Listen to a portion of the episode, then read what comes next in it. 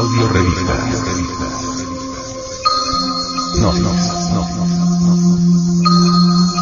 Edición 185 octubre del 2009.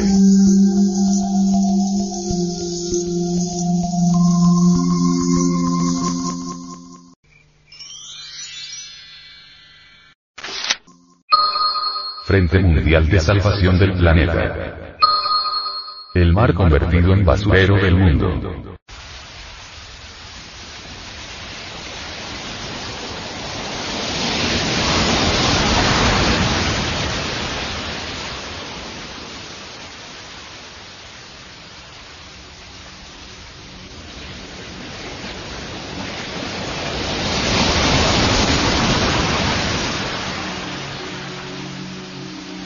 La carrera armamentista, el desarrollo industrial, la explotación de yacimientos petroleros y el transporte de crudo de petróleo entre otros, dejan en este siglo un rastro alarmante al entorno marino. El estado de hoy de nuestros mares y océanos se parecen al estado del fumador o del alcohólico.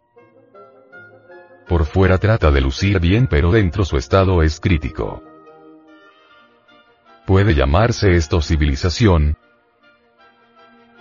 Un experto en el tema manifestó que el progreso de la humanidad no ayuda con los daños a la naturaleza, el hecho de que las naciones lleguen a la necesidad de crear convenios como lo es el Tratado Marítimo Internacional de las Naciones Unidas del 10 de diciembre de 1982, proclamado con el fin de prevenir, crear obligaciones y límites al mal uso de los recursos marítimos, los cuales representan el mayor medio de subsistencia para las futuras generaciones, es hoy prueba contundente de que el fumador se encuentra en estado de coma.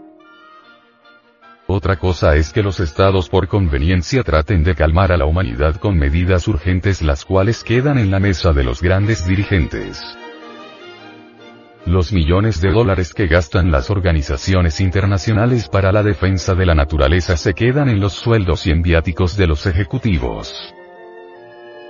Cuando el objetivo final debería ser fomentar la educación ecológica para las pequeñas generaciones.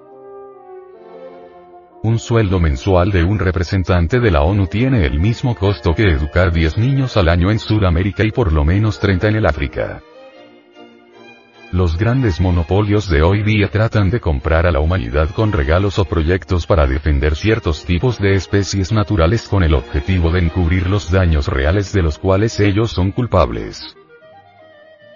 Otra de las tácticas es comprar a los dirigentes de los gobiernos e inclusive a los mismos activistas de diferentes organizaciones ecológicas para así, evadir millones de dólares en impuesto que deberían pagar por los daños que realmente causan al medio ambiente. En una revista rusa se describen las actividades positivas realizadas por algunas empresas internacionales para reducir la contaminación del medio ambiente, esto sin duda alguna tiene un efecto positivo muy grande, ya que es más fácil que una empresa fabricante de vehículos cambie su tecnología de producción a que millones de personas dejasen de utilizar su auto para ir al trabajo. En realidad el amor por la naturaleza no tiene mucho que ver en estos casos cuando el objetivo final es reducir sus propios gastos anuales, siendo esta la causa mayor para realizar grandes inversiones en tecnología y que al final se les denominan proyectos de inversión para la defensa del medio ambiente.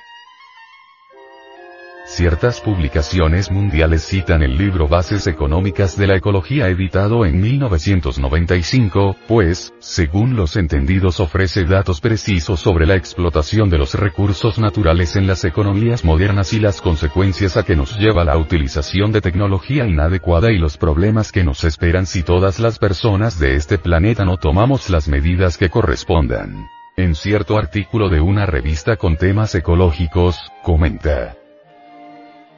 La situación es crítica para algunos ríos en especial el Danubio, a su alrededor viven cerca de 80 millones de europeos, este río recibe al año 3 mil toneladas de níquel, 14 mil toneladas de manganeso, 500 toneladas de zinc, 36 mil toneladas de residuos de petróleo, grandes cantidades de cloro, nitratos y pesticidas. La situación del Danubio es cada día peor y toda su contaminación se vierte al Mar Negro en donde sin tener en cuenta la suciedad del Danubio la situación es ya crítica.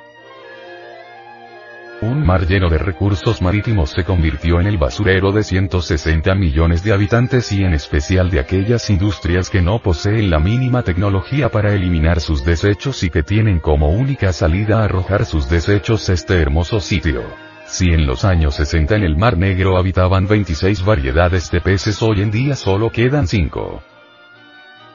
De los millones de delfines que habitaron el Mar Negro hace unos años atrás hoy solo quedan unos 200.000 y muchos enfermos por la contaminación. Una de las mayores fuentes de contaminación de los ríos y mares son el vertimiento de aguas negras, este es el problema que actualmente se da en el mar Mediterráneo, países como España e Italia son hoy por hoy los principales contribuyentes del deterioro ecológico que tendrán que pagar las generaciones futuras. Sin duda alguna los factores de contaminación ya mencionados son preocupantes pero no los peores, para los mares y océanos una de las principales fuentes de contaminación es el vertimiento constante de residuos del petróleo. Los daños causados por accidentes de transporte de crudo son noticia frecuente. Uno de los tantos accidentes de buques que derramaron miles de toneladas de barriles de petróleo en los mares y océanos de nuestro planeta, fue el naufragio del buque Erika en las orillas de Inglaterra lo que mantuvo en alerta a todos los países europeos. Un caso parecido sucedió en las costas del Japón en donde un carguero ruso dejó estragos y millones de dólares de pérdidas. Lo peor, es que no existe la responsabilidad adecuada que castigue 100% a estas empresas de transporte, las medidas técnicas y jurídicas que existen sirven para violar los derechos ecológicos de todos los habitantes de nuestro planeta que tarde o temprano tendremos en claro que las fronteras existen solo en la cabeza de los burocráticos. Volviendo nuevamente a la falta de equidad entre el llamado progreso y los resultados positivos que éste deja a la humanidad, puede ser el caso de la utilización de la energía atómica que comenzó alrededor de unos 55 años atrás y que hasta el momento no se ha encontrado algún medio efectivo para la neutralización de los residuos radiactivos convirtiéndose de tal manera en la fuente de contaminación más peligrosa. La mayoría de los países que comenzaron la investigación y uso de este medio de energía utilizan solo un medio para acabar con los residuos y es exclusivamente el arrojo de estos a los mares. Los residuos que se botan al mar van desde simples vidrios hasta laboratorios enteros.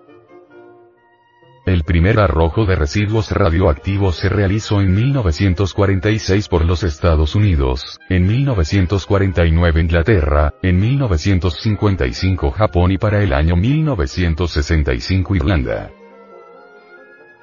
En una entrevista para una importante revista gnóstica, se le preguntó al venerable maestro, Samael Weor sobre el asunto de la contaminación del planeta, y él respondió así.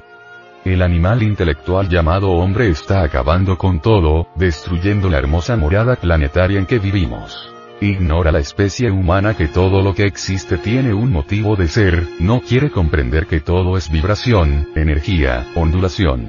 La vida existe por vibración, se sostiene por la vibración y deja de existir por cualquier desequilibrio oscilatorio. La Tierra es un organismo muy delicado y si nosotros lo destruimos nos causamos daño a sí mismos. La Tierra es un precioso organismo que merece que se le cuide porque en él vivimos todos nosotros. Resulta absurdo permitir que los insensatos destruyan nuestra bella morada. Deben haber leyes que protejan a la madre naturaleza, deben haber juzgados y jueces que sepan sancionar inteligentemente a todos aquellos que en una u otra forma atentan contra la naturaleza y la destruyen. Es injusto permitir que toda la humanidad resulte víctima de muchas calamidades cuya causa se encuentra en los destructores de la naturaleza.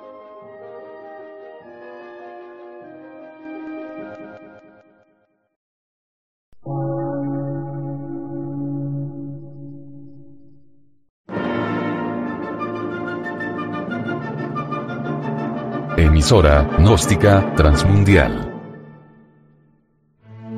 Por una nueva civilización y una nueva cultura, sobre la faz de la Tierra.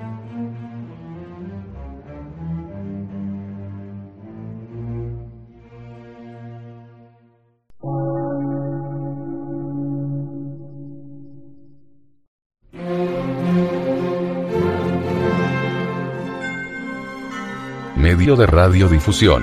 Científico, artístico, místico y filosófico. De la Asociación Colombiana de Centros de Estudios Gnósticos, Antropológicos, Psicológicos y Culturales. A. C.